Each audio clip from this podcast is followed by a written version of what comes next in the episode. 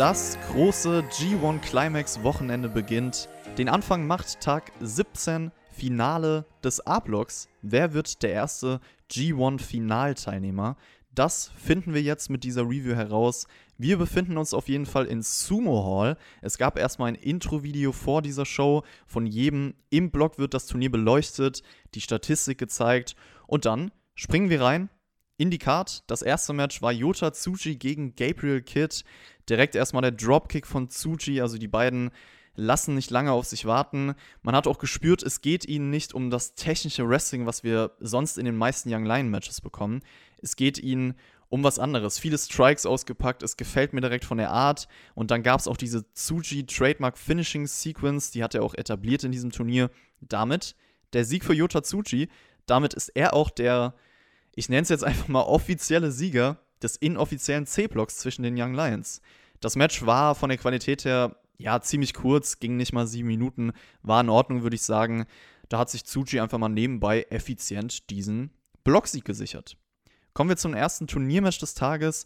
Jeff Korb gegen Yujiro Takahashi. Beide natürlich eliminiert, aber das Match war nicht unbedeutend. Denn ein Sieg von Yujiro Takahashi hält Ospreys Chancen aufrecht. Jeff Korb freut sich bei seiner Entrance direkt über den Rauch, den er bekommt. Yujiro rennt dann weg vor Jeff Korb der kann ihn immer wieder übertrumpfen mit seiner Kraft. Und irgendwie schafft es Yujiro dagegen anzukommen. Er lenkt den Referee ab, durch den Stock gewinnt er die Kontrolle, also durch so einen illegalen Move. Und dann gibt es tatsächlich den Pimp Juice. Yujiro Takahashi gewinnt ein Match.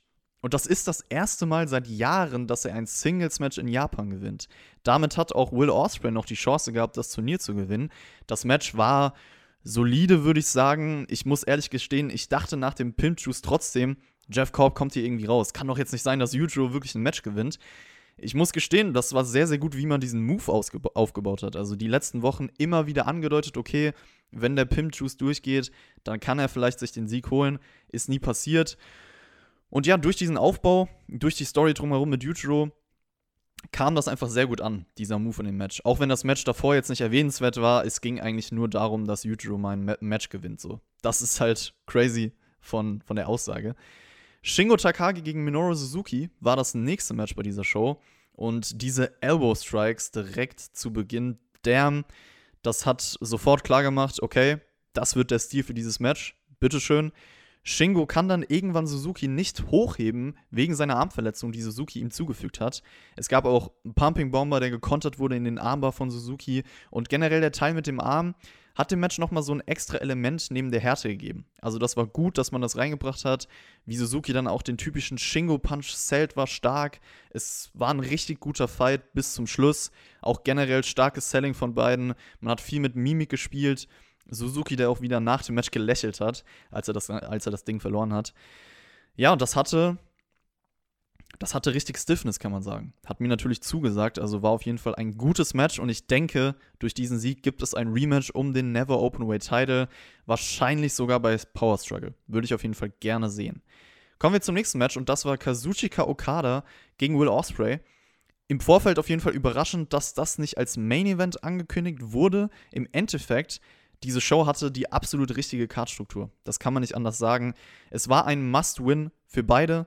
Also eine Niederlage würde beide sofort eliminieren, das wusste man.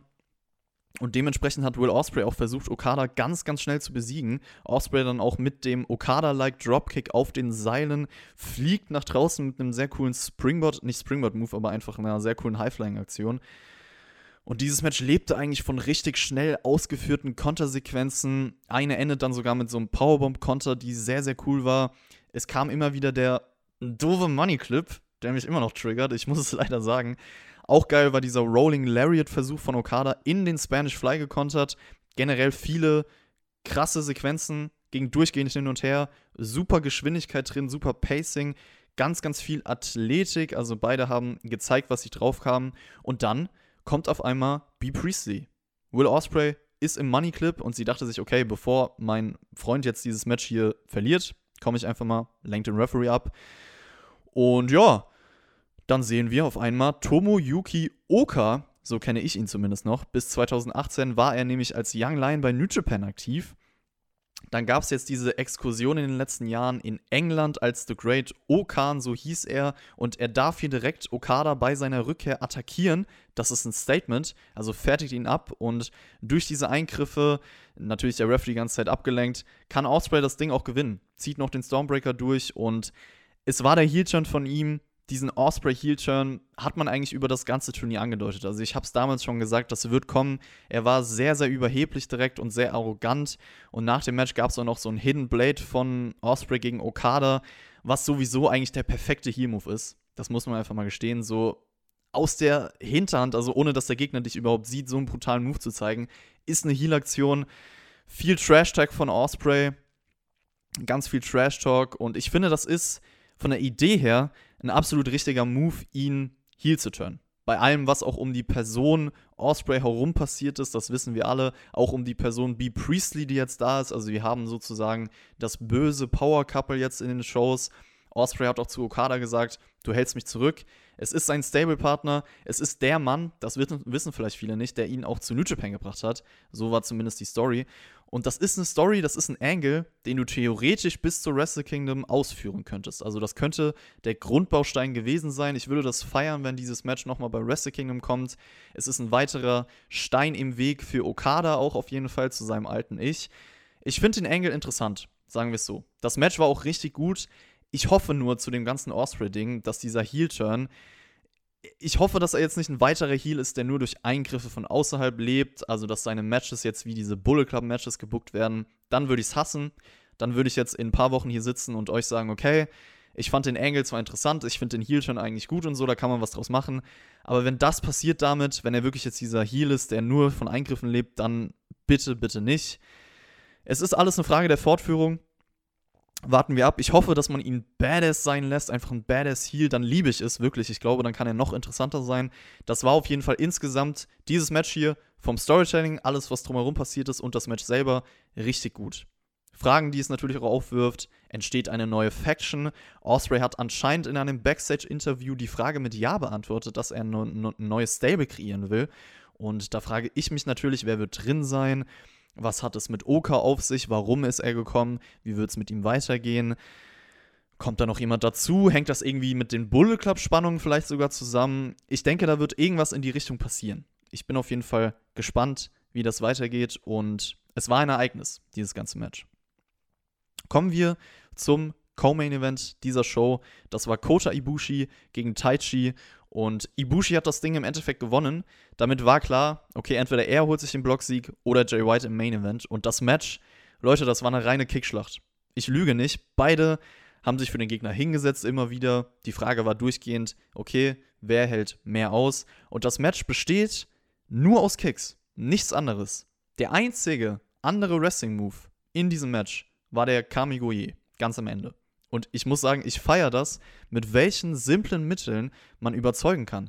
Das war pures Wrestling, Match, Storytelling. Die Kicks werden noch immer schwächer, je länger es geht. Realismus dadurch erzeugt.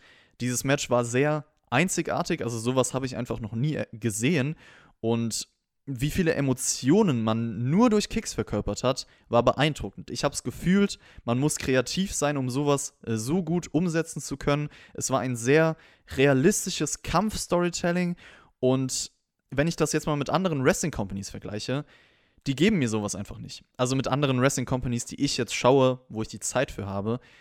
Es ist ein schönes Beispiel dafür. Dieses Match, was New Japan einfach für für Kampf Storytelling in einem Wrestling-Match verkörpern kann oder verkörpert. Und es ist eine andere Art von Storytelling, die Mainstream Wrestling betreibt, aber das ist eine Art von Storytelling, die ich im Mainstream Wrestling so unfassbar gerne sehen würde. Und deswegen bin ich ja so ein großer New Japan-Fan, weil die Matches einfach anders sind, einzigartig sind vom Stil, vom Storytelling. Und ich finde, das war ein schönes Beispiel dafür.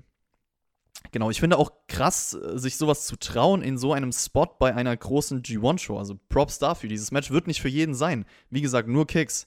Man muss es fühlen. Aber es hebt sich von allen Matches ab. Allein dieser Unterschied zu Okada gegen Osprey vorher, die mit vielen crazy Moves und Spots kamen und jetzt dieser Co-Main-Event komplett anders. Das ist Abwechslung. Ich finde übrigens, dass beide Matches auf demselben Niveau eigentlich waren, also beide richtig gut. Und das zeigt einfach, Wrestling kann durch unterschiedliche Sachen überzeugen Schöne Sache, schön das zu sagen. Dann kommen wir zum Main Event, der für mich noch einen Ticken besser war als die Matches davor. Und zwar Jay White gegen Tomohiro Ishii. Und Jay White, wie gesagt, wenn er dieses Match gewonnen hätte, wäre er der Sieger des Blocks gewesen. Auch ganz egal, was die anderen vorher gemacht hätten. Ibushi musste auf Ishii hoffen. Und gegen Ishii hatte Jay White für mich persönlich letztes Jahr im G1 das beste Match seiner Karriere bei New Japan bisher. Gegen wen auch sonst. White haut dann direkt zu Beginn ab wie er das in jedem Match macht. Und dann gab es einen Schlag von Ishii und White geht direkt zu Boden. Beide Charaktere damit eigentlich perfekt präsentiert, Ladies and Gentlemen. Unterschiedliche Philosophien, die einfach aufeinander prallen. Das macht das Match auch aus. White lässt sich irgendwann fallen, um dem Lariat auszuweichen. Aber Ishii kommt mit dem Headbutt. Sehr clever. White schnappt sich dann das Bein von Ishii. Sehr, sehr coole Bearbeitung von ihm und auch das Selling von Ishii. Leute, der Wahnsinn. Also, wie man ich kann das gar nicht genug loben. Das Selling von Ishii im gesamten Match war der Wahnsinn. Man kann da so viele Details nennen, so viele Kleinigkeiten, die er generell in diesem Match richtig gemacht hat. Selling auch zum Beispiel nach dem eigenen Knee Crusher. Er packt selber den Ankle Lock aus.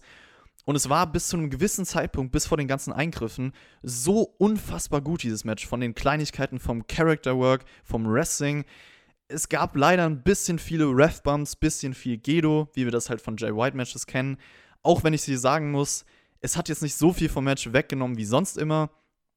Ishii musste natürlich dadurch noch tiefer graben und wirklich alles geben, um es zu overkommen sozusagen. Und diese Story, die mit ihm erzählt wurde, wie er das emotional leidenschaftlich umgesetzt hat, war so eine magische Performance von ihm in diesem Match. Ich muss gestehen, ich habe selten so eine Performance in einem Match von jemandem gesehen. White will ich hier gar nicht runterreden, der war auch super hier, aber Ishii, mein Gott, das Match, wie gesagt, ihr seht es auch am Star-Rating oder so, es ist jetzt nicht das krasseste Match ever oder sowas, nicht ansatzweise. Aber für diese Performance von Ishii sollte man das gesehen haben. Ich lege es euch wirklich ans Herz. Achtet mal auf die ganzen Details, die er rübergebracht hat. Und ja, ey, baut diesem Mann eine Statue, ganz ehrlich. Ich kann es nur immer wieder wiederholen. Für mich, er ist der beste Wrestler der Welt. Deswegen breche ich jetzt nochmal eine Lanze für ihn. Das muss man nach so einer Performance einfach nochmal besonders erwähnen. Ishii haut dann auch ähm, relativ am Ende diesen Stundog Millionär raus. Manchmal kommen von ihm ganz neue Moves in besonderen Matches und er gewinnt tatsächlich via Brainbuster. Schocker, hätte ich nicht mit gerechnet. Ich sitze jetzt hier danach und ich kann euch sagen, ohne Eingriffe hätte das für mich das beste Match des Turniers werden können. Das sage ich ganz klar. Ich glaube, das hätte echt Potenzial gehabt, wirklich, wirklich unglaublich zu werden. So war es trotzdem klasse, war ein super Main Event. Ähm, für mich auch das beste Match des Tages. Und jetzt gucke ich auf meine Top-Matchliste in diesem Turnier bisher. Aktuell steht Ishii in 6 von 10 drin. Man hat insgesamt 9 Matches als Performer. Das ist auch crazy einfach nur. Ishii wird leider nie World Champion sein, da sind wir uns alle leider einig, aber wenigstens so Momente wie hier, die muss man zelebrieren. Es ist ein großer Sumo Hall Main Event Sieg für ihn gewesen. Ibushi gewinnt damit den A-Block. Und damit hätte ich nicht gerechnet im Vorfeld. Er ist zum dritten Mal in Folge im Finale. Ich freue mich für ihn. Ich feiere Ibushi, das wisst ihr auch alle. Der Fokus nach dem Match lag übrigens eigentlich nur darauf, dass Jay White verloren hat. Das ist auch noch interessant. Also die Kamera verfolgt ihn bis Backstage. Er hält dann auch noch, noch mal eine Promo. Also der Ishii-Sieg und der Ibushi-Block-Sieg waren eher zweitrangig. Es wird sehr bald was passieren, da bin ich mir sicher in diesem Bereich. Jay White hat verloren. Wird er vielleicht deswegen aus dem Bullet Club rausgeworfen? Das hat man schon die ganze Zeit angedeutet. Gibt es den Face-Turn? Ich hoffe, es passiert. Frage ist nur wann. Also auch weitere Fragen, die sich nach diesem Main Event, nach diesem super Main Event stellen. Das war's zur Show, das war's zu Tag 17 und es war insgesamt eine richtig gute Show. Unvorhersehbares Booking. Mit diesem Szenario hätte ich nicht gerechnet. Ibushi im G1-Finale gewinnt den Block mit 14 Punkten. Ich kann mir jetzt schon vorstellen, also wenn Ibushi gegen Naito der Wrestle Kingdom Main Event nächstes Jahr werden sollte, das würde ich sehr, sehr gerne nehmen. Also da bin ich ehrlich. Und man muss auch sagen, durch viele Dinge, die hier passiert sind bei der Show, war das eine aufregende und ereignisreiche Wrestling-Show. Es war spannend bis zum Ende, deswegen sehr gut gebuckt. Auch von der Qualität her war das eine richtig gute Show. Also eigentlich alles ab Suzuki Shingo war als Match stark. Tsuchi gewinnt den C-Block. Yujiro holt seinen ersten Singlesieg seit Jahren Osprey mit diesem Heel-Turn und dem ganzen Angle. Taichi Ibushi als Match war sehr einzigartig. Der Main-Event war klasse. Wie gesagt, Match des Tages mit dieser godlike Performance von Ishii. Du hast die ganze White Bullet Club Story.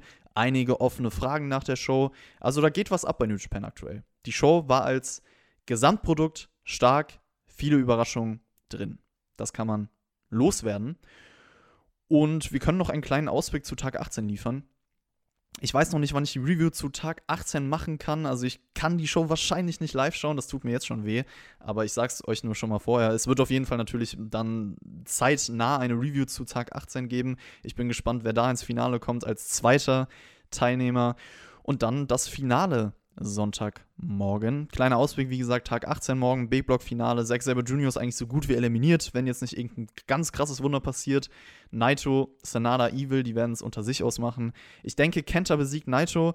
Dann gibt es die Entscheidung zwischen Sanada und Evil im Main Event. Und ich glaube, einer von beiden im Finale gegen Ibushi. Ich hoffe, es wird Sanada von den beiden, weil diese Evil Bullet Club Matches sind einfach nicht meins. Ich bin auch gespannt, ob im Main Event irgendwas mit der Bullet Club Story passiert. Übrigens, noch eine Randinformation: Die letzten G1-Shows gibt es alle live mit englischen Kommentatoren auf New Japan Pro Wrestling World. Ich schaue persönlich eh mit japanischen Kommentatoren, aber für alle, die es interessiert, das ist vielleicht noch eine interessante Information. So, das war's zu Tag 17. Ich hoffe, euch hat die Review gefallen.